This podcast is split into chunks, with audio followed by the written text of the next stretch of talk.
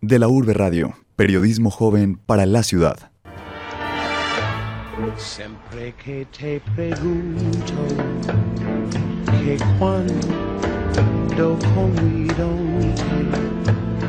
tú siempre me respondes, quizás, quizás, quizás. Bueno, para rematar la charla, llegamos entonces al año 58. Medellín quebrado. Recordemos que Medellín había desaparecido de los torneos 1952 y 1953. Nacional iba a desaparecer en el 57, pero a última hora participó. Llega el torneo del 58. Tanto Medellín como Nacional están quebrados. Aquí no hay un peso. Entonces se reúnen los jugadores que van a quedar cesantes de, la actividad. Y ellos mismos acuerdan que van a formar una natillera. Mm, no utilizo el término cooperativa porque queda grande, una natillera. Y sacan un equipo para participar en ese torneo de 1958.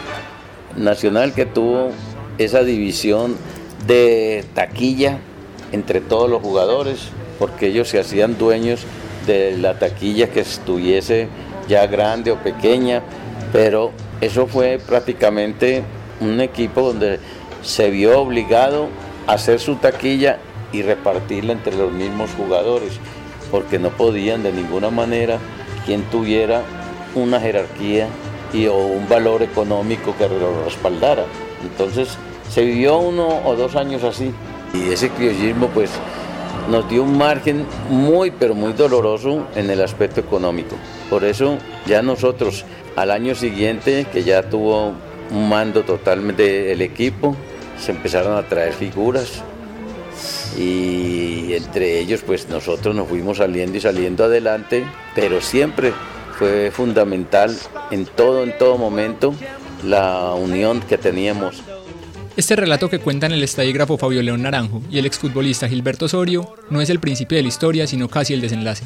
En una época en la que Medellín era otra cosa a lo que tenemos hoy en día, un poco más de 11 millones y medio de personas vivían en Colombia. Para ese momento, un desconocido movimiento literario, conformado por algunos peludos, como los llamaban, empezaba sus andanzas y posteriormente el llamado nadaísmo se convertía en la más reconocida corriente vanguardista del país. Corría el año 1958, época en la que se determinó que el control político central debía estar dividido entre los grandes para que el pueblo no se matara tanto, y la revolución cubana estaba a punto de consolidarse.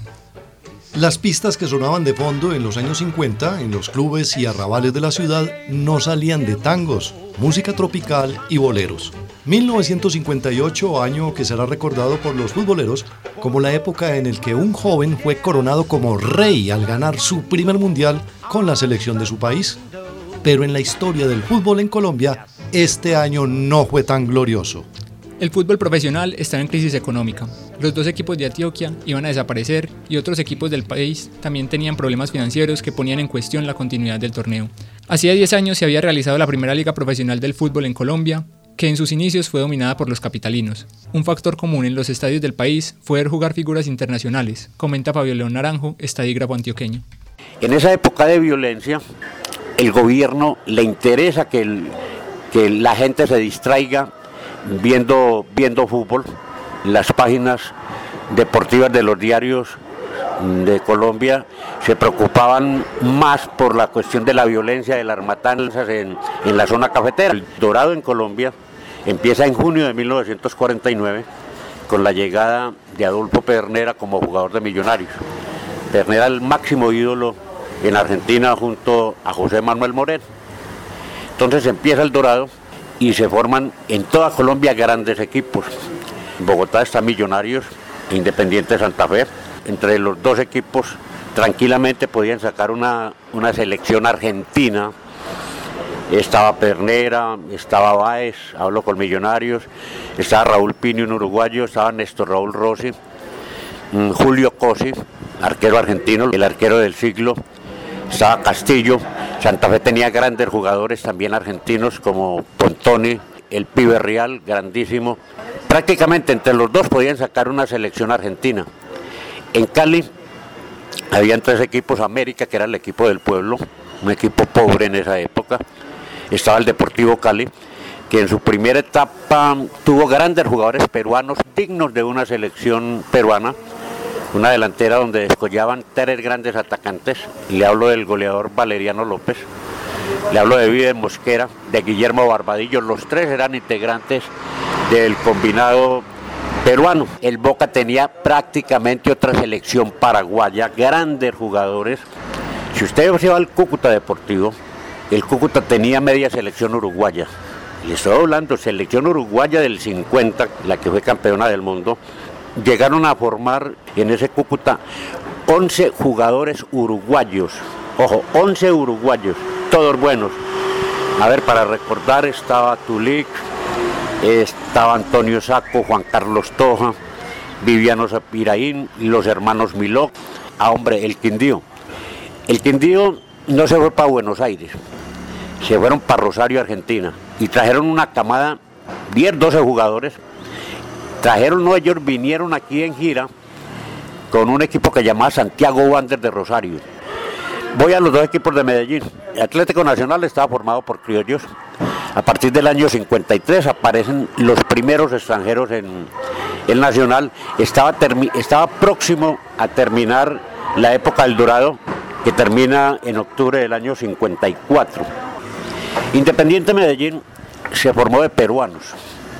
Mm, habían 10, 12 peruanos, buenos jugadores también de selección peruana.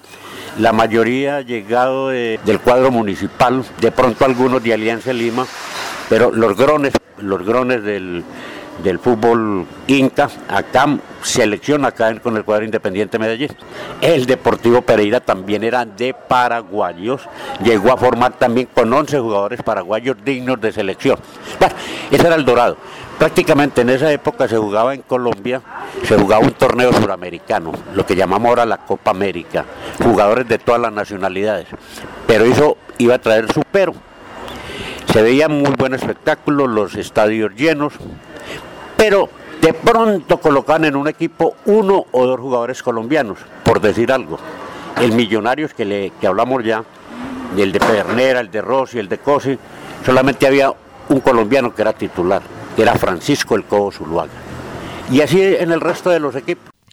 Luego de esta decadencia económica de los equipos nacionales, los jugadores extranjeros debieron retornar a sus países de origen o salir a lugares con un mejor porvenir. Los equipos de la ciudad se habían sacudido un poco del dominio centralista en los primeros campeonatos, pero un torneo mal organizado daba ciertas ventajas y la presencia de jugadores criollos se vislumbraba como la única salida. Retrocediendo un poco en esta historia, en 1954 Nacional se reforzó con algunos jugadores argentinos y fue campeón. Al año siguiente, el Medellín utilizó la misma fórmula y obtuvo el mismo resultado. El Deportes Quindío también con una base colombiana alcanzó la estrella.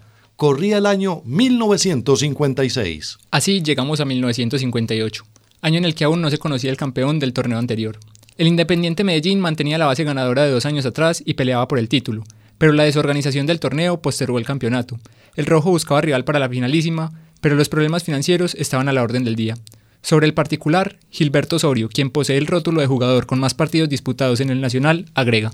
Pues digamos lo que nunca ha podido rendir o mucho ha rendido, porque en ese entonces nosotros también nos defendíamos con lo que era. Era muy poco, pero costaba más el dinero, es decir, la moneda era más fuerte en ese entonces, porque hoy en día pues se vive de esa misma manera, pero económicamente es mucho lo que se está ganando en el fútbol actualmente.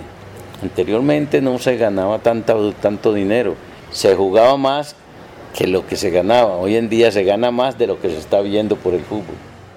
La euforia por el espectáculo había disminuido notablemente. Aunque el fútbol era bueno, ya no movía tantas masas como antes. Los jugadores locales y la mala organización oficial no terminaban de convencer a los espectadores para que llenaran estadios. No lo hacían ni siquiera en las mismas finales. La única solución era recurrir a las famosas temporadas internacionales en las que venían equipos del extranjero a jugar a nuestro país. Entre febrero y marzo de 1958, River, el mejor equipo de América y uno de los mejores del mundo del momento, vino a Medellín.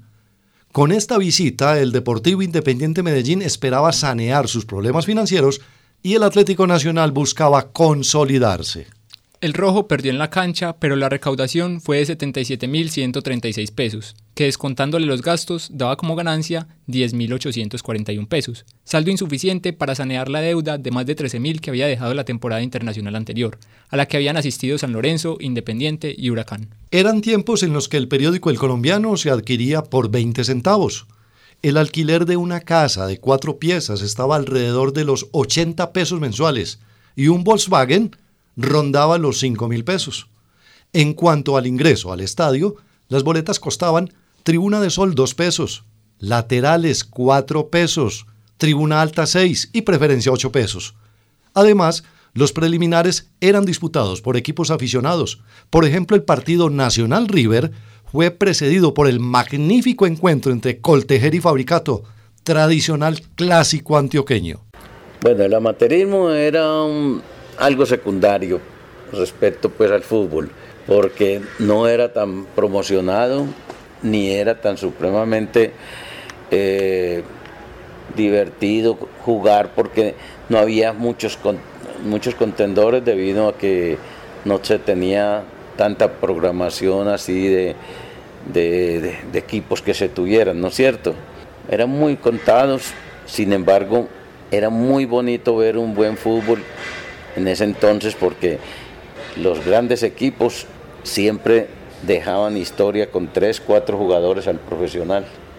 Y eso realmente, pues a, mí me tocó mucho rivalizar con el fútbol amateur en ese entonces, pero tuve la fortuna de que empecé en Nacional y terminé en Nacional.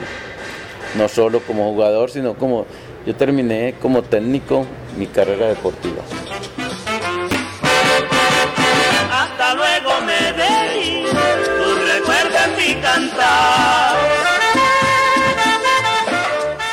14 de marzo de 1958.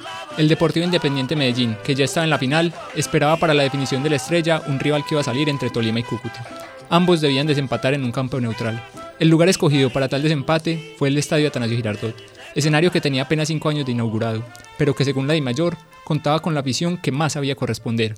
Por eso el fútbol en la ciudad nunca se detenía.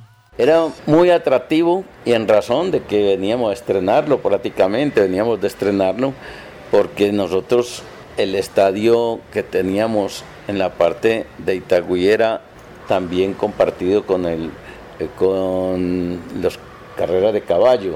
O sea que eso para nosotros pues nos hasta teníamos que suspender un partido para poder que pasaran los animales en competencia. Pero ya cuando pasamos aquí al Atanasio Girardot fue un comienzo y un comienzo con suficiencia porque el estadio empezó con muchas carencias. Hasta luego Medellín, tu recuerdo en mi cantar. Lastimosamente todo indicaba que el estadio se quedaría sin uno de sus habituales inquilinos, pues el 14 de marzo se conoció que la liquidación del verde estaba cerca y que los contratos de varios jugadores extranjeros no fueron renovados. Mientras que algunos socios e hinchas pedían conocer las cuentas de los dirigentes y saber qué había pasado con la plata de la taquilla del partido con River de Argentina, de otro lado y paradójicamente, se anunciaba que los jugadores Pibe Real, y Alfredo Di Stéfano, exmilitantes del fútbol colombiano, gestionaban en España un partido entre su equipo Real Madrid contra el Medellín y el Nacional. Por otra parte, Cúcuta y Tolima empataron de nuevo en la disputa del tiquete para enfrentar por el título al Independiente Medellín. Entonces la Mayor decidió que se jugara un tercer partido, pero ambos equipos se fueron a sus casas y fue necesario sortear el finalista. Cúcuta clasificó y posteriormente perdió el título contra el Medellín, que dio la vuelta olímpica con las tribunas del Atanasio casi vacías.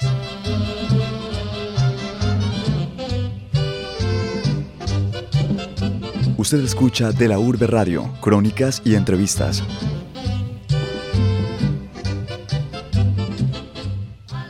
El 27 de marzo se confirmó la fatídica noticia.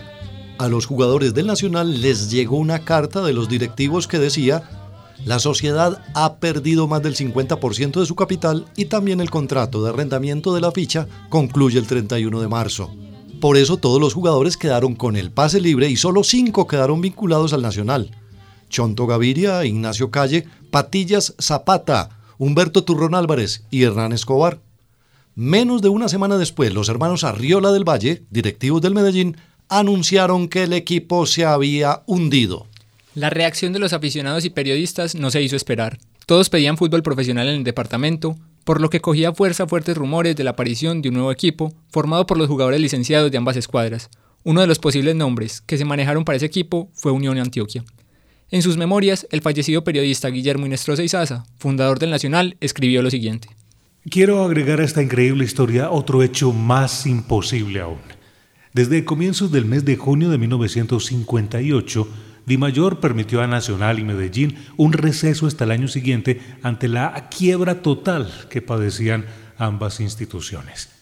En aquellos días el torneo anual se dividía en dos partes como ahora, pero no para dos eventos diferentes que titulaban dos campeones, sino en dos etapas.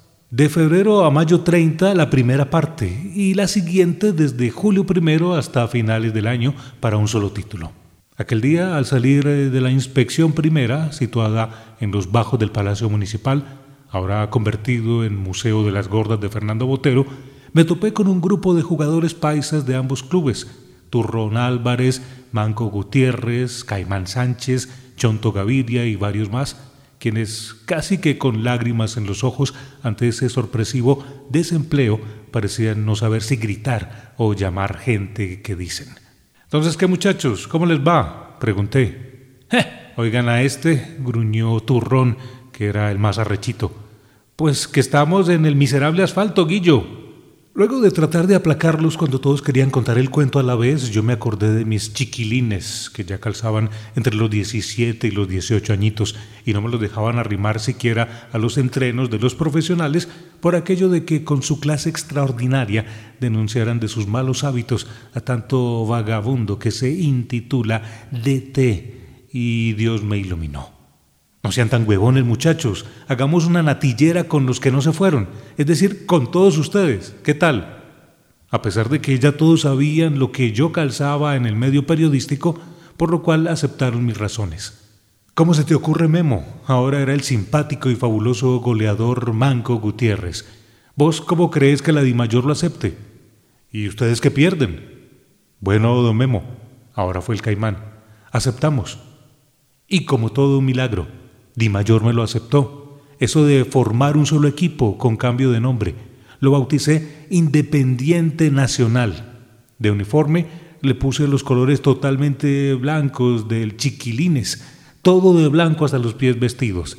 De DT, ya que yo por mi labor periodística no debía figurar como tal, para lo cual me traje al tanque Ruiz, etcétera, etcétera.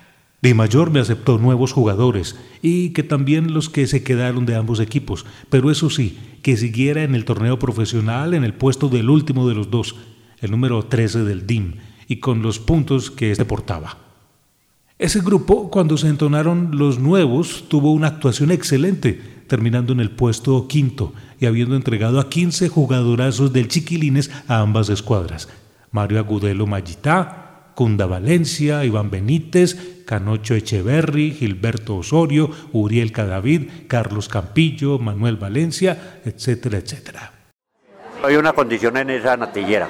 Cada jugador, de acuerdo a su contrato que ellos tenían preestablecido, recibía determinada cantidad de dinero, pero ya pactada. La gran figura era Humberto Turrón Álvarez. Turrón, lógicamente, recibía más dinero que todos los demás jugadores, pero con una cláusula a mí me pagan después del partido. Es decir, que la, la taquilla, terminada la taquilla, se repartía en el botín. Entonces, los muchachos, los, los futbolistas, ya bueno, primero tenemos que sacar de esta plata los 5 mil pesos de turrón.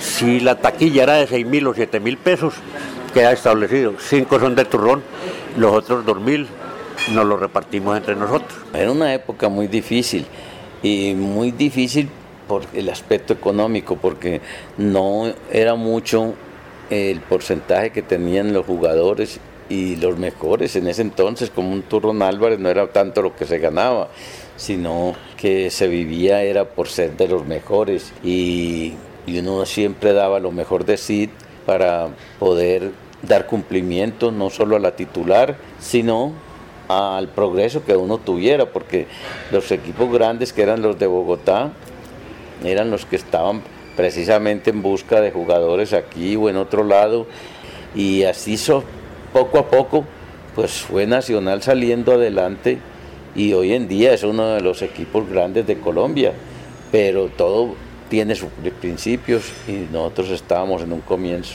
no solo deportivo, sino en la parte económica también. La asistencia de los aficionados al primer partido que el equipo de todos jugó como local fue masiva. Tanto hinchas del Medellín como del Nacional acompañaron a la nueva escuadra, pero eso fueron otros tiempos. Hubo una ocasión en que me, se llenaba hasta la parte atlética, la tribuna, hasta allá llegaba la gente por, porque se llenaba el estadio. Y una ocasión estábamos en la Medellín Nacional, me tocó cabecear y me fui, me salí de la pista y me, me cogieron los del Medellín cargado y me llevaron cargado a la pista. Qué cosa. Y entonces digo yo, mire, y mire ahora, donde lo cojan a uno, ahí lo dejan. En ese entonces salíamos mucho con los mismos hinchas del Medellín después de los partidos nos encontraban con uno y, le mandaban a uno ofrecer las cositas, lo que fuera, pero nunca, nunca hubo alguna intervención maligna de, ninguno de los dos equipos.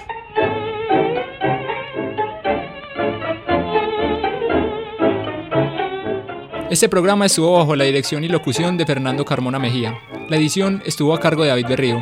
Agradecimientos al estadígrafo Fabio León Naranjo, al exfutbolista Gilberto Osorio y al locutor Braulio Uribe. Yo soy Juan Camilo Álvarez Lema y para finalizar, un pequeño reconocimiento para algunos de aquellos que formaron parte de este equipo que hoy nos sirve de ejemplo para mostrar que el fútbol es un deporte de unión y paz. Su nombre, Independiente Nacional. En el arco iba Efraín Sánchez, barranquillero, el Caimán, el mejor portero que ha tenido Colombia en todos los tiempos. Un gran equipo del alma fue el cuadro Independiente Medellín. Mm, como jugadores laterales, marcapuntas que llamaban en la época, estaba Canino Caicedo, perteneciente al cuadro Independiente Medellín, un jugador vallecaucano de pequeña, de pequeña estatura. Canino terminó como celador, creo que se pensionó en el hospital infantil de acá del, del San Vicente. Por el otro lado iba Ignacio Calle, un gran marcador lateral antioqueño, Calle fue mundialista en el año 62 en Chile. De defensor central iba Hernán Escobar Echeverri, un, defensor central fuerte, de un gran disparo. Estuvo mucho tiempo en el cuadro verde. En el medio campo iba Ranulfo Vidal, Vidal un jugador nacido en Popayán, rendidor también. Y en el otro lado iba Patilla Zapata. Y adelante Miguel Paneso, jugador vallecaucano, puntero derecho. En la punta izquierda iba Niño Jairo Arias, jugador de las selecciones de Antioquia. Este nacido en, el departamento del Quindío, el Montenegro concretamente. De centro delantero iba el Manco Gutiérrez, que pertenecía al cuadro Independiente Medellín, gran goleador. Y de interiores iba Turrón Álvarez, la gran figura, el de los 5 mil pesos que hablábamos ahora. Y de interior izquierdo iba Maravilla Gamboa, gran jugador, era el número 10, apenas estaba empezando su carrera, Maravilla Gamboa. Este fue entonces el cuadro Independiente Nacional.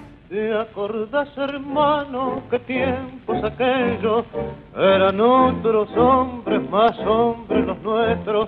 No se conocía coco ni morfina los muchachos de antes no usaban comida. ¿Te acordás, hermano, qué tiempos aquellos? 25 abriles que no volverán. 25 abriles volver a tenerlo. De la Urbe Radio, periodismo joven para la ciudad.